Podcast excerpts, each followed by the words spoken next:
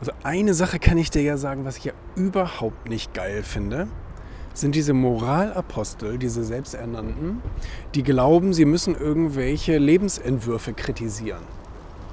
Also du hast dir irgendwie was zurechtgelegt, wie du dein Leben leben willst. Ob das jetzt nun, du bist der aktivste Typ überhaupt oder du bist der Macher oder du bist eine faule Sau oder keine Ahnung was, du bist ein Yogamann. Alles prima, finde ich perfekt. Jeder soll das so machen, wie er Spaß hat und jeder soll so machen, wie er glücklich ist.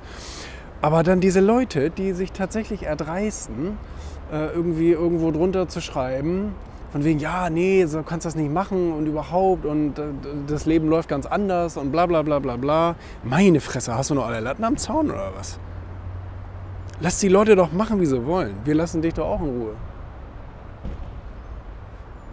Muss ja keiner irgendwie, ich meine auch gerade die Videos, die, die muss sich doch keiner angucken.